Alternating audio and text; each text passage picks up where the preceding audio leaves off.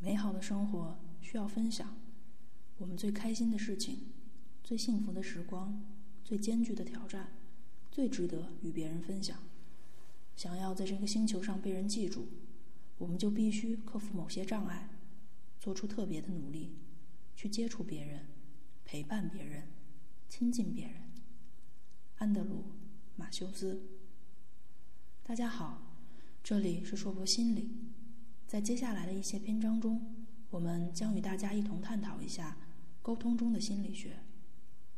现代社会的日常生活和工作中，我们通过沟通建立联系。很多情况下，并不是目标定得过高，或者是计划不够周全而导致任务失利、运行艰难，反而是一环套一环的沟通过程出了问题，产生了障碍。这种现象。除了在工作情境中时常发生之外，在日常生活中和朋友、家人交流时也是非常常见的。心里想说的话，说出口却变了味儿。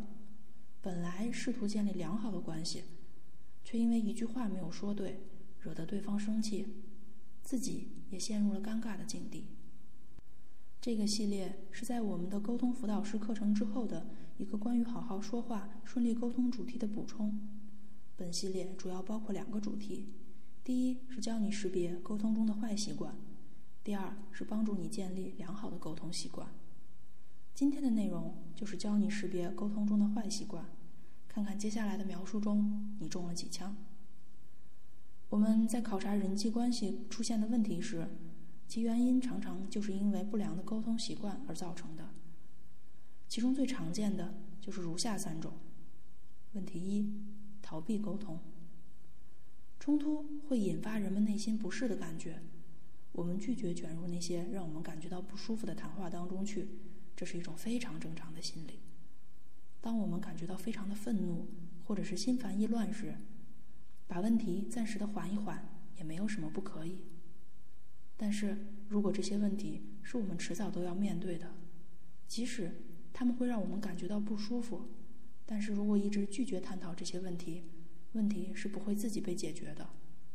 这结果就是，问题拖得越久，我们越难开口；问题越得不到解决，我们越愤恨、越紧张，人际关系也就越来越差。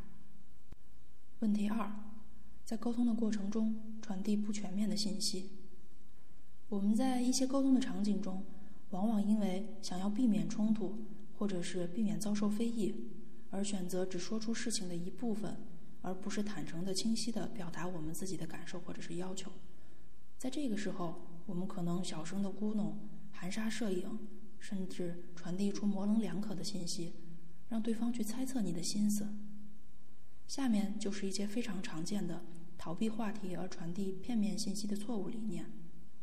人们常常会因为如下的理念而选择逃避话题，甚至传递不全面的信息：一，如果我提出这样的问题，必然会导致冲突，引起非议；二，我绝对不应该提出那些可能导致冲突、引起非议的问题；三，如果某些人对我有敌意，那简直太可怕了，我会受不了的；四，每一个人都应该喜欢我。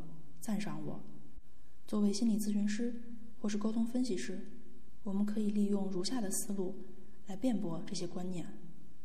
关于一提出这样的问题必然会导致冲突、引起非议这样的理念，我们可以这样讲：提出这一问题不一定会导致冲突。良好的沟通技巧可以帮助我们把发生冲突的可能性降到最低。二。我绝对不应该提出那些有可能引起冲突、引起非议的问题。回应的话是：探讨某些问题是非常重要的，即使提出这些问题有可能会导致冲突或者是引起争议，但是相比较来说，提出来并且解决它，这个价值更大。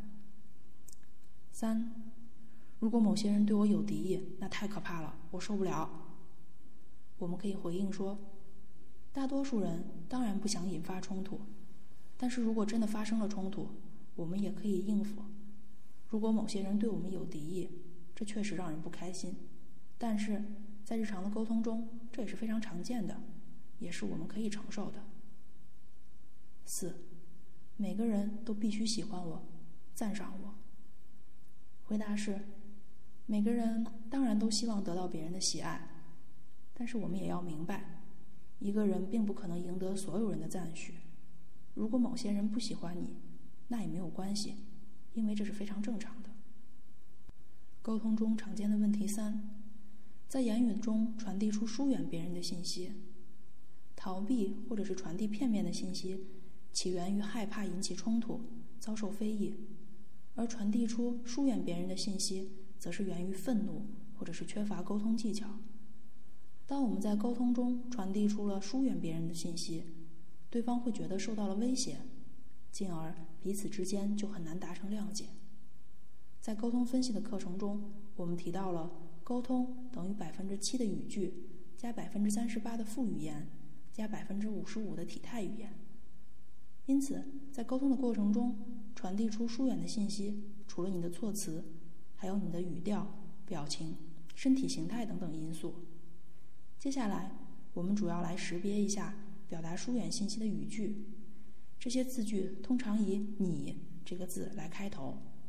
典型的疏远信息包括：一、消极判断或者是给对方贴标签，比如说“你这个人真是太自私了”，“你怎么连一句话都讲不清楚”；二、以偏概全，“你从来都不好好干活，还妄想着拿奖金”；“你每次总是这么满嘴跑火车，从来不行动”。